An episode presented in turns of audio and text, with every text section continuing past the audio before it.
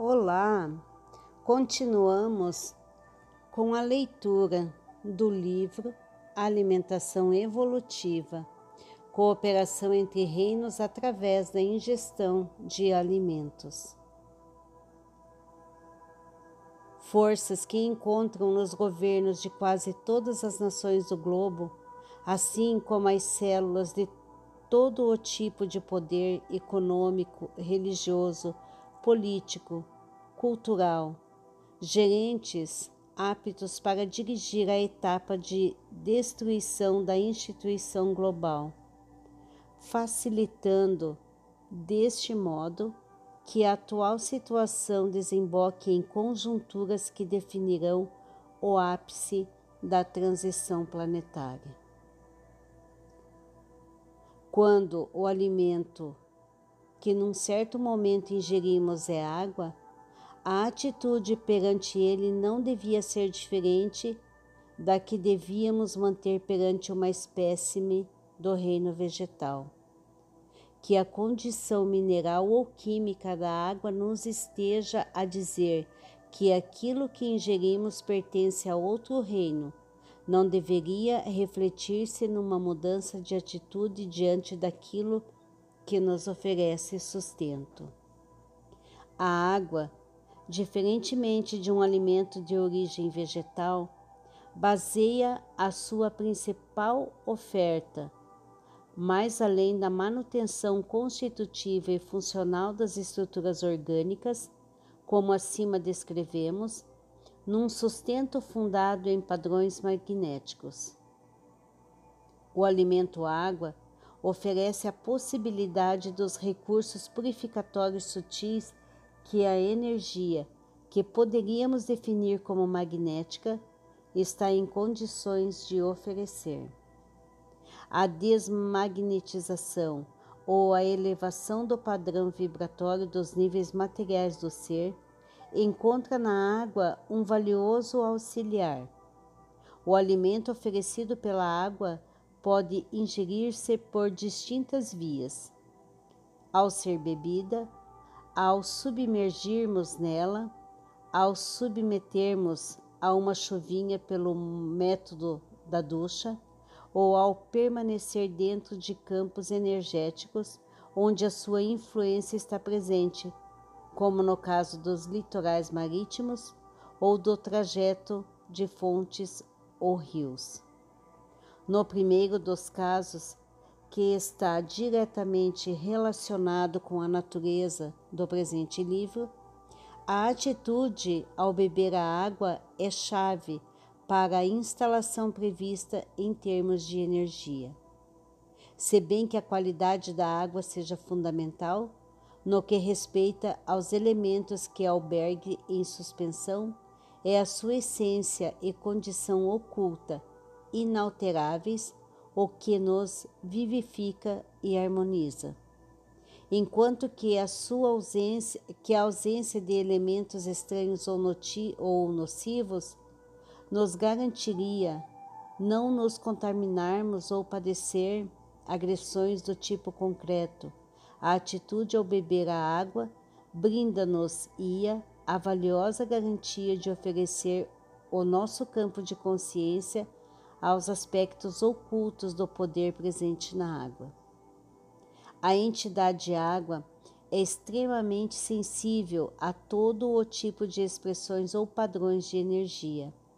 Estas condições permitem a alteração contínua das suas estruturas sutis e materiais.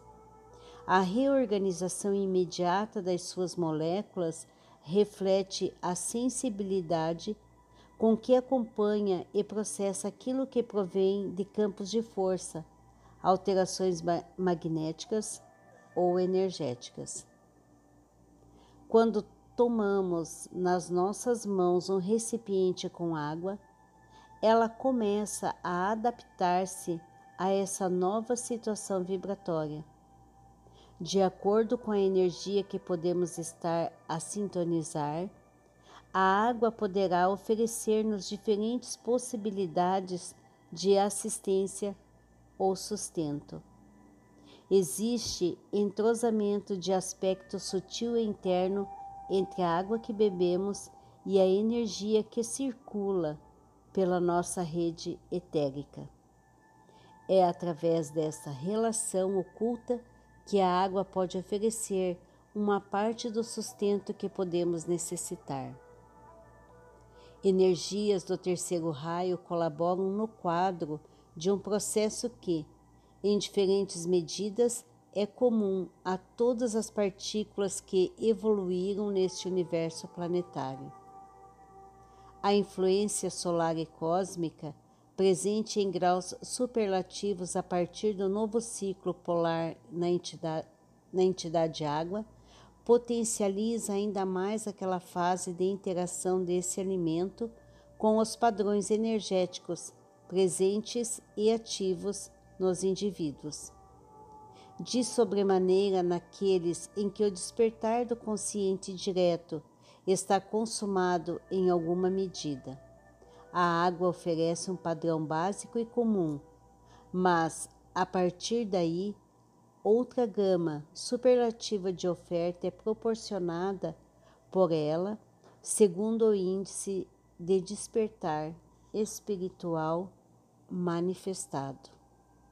À medida que a nossa atitude perante a água sob a forma cerimonial de alimento for elevada, o que poderíamos receber dela seria de cariz harmonizante ou curativo. Na quase totalidade da preparação dos alimentos, a água é o protagonista fundamental.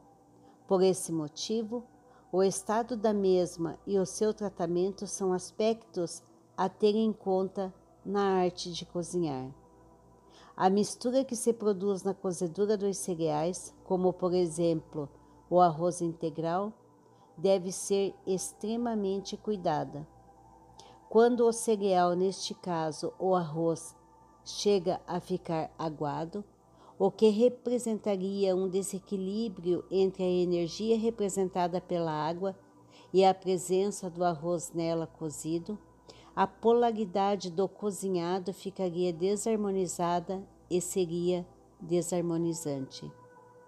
A ação magnética sobre o cereal seria inadequada para o padrão vibratório previsto internamente para esse alimento.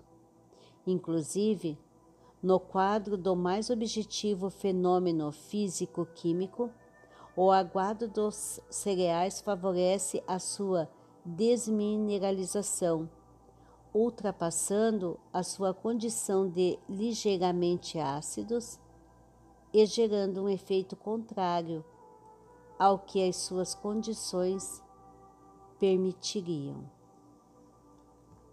Gratidão, meus queridos, por acompanhar e até o próximo áudio. Eu sou a Maria Albertina.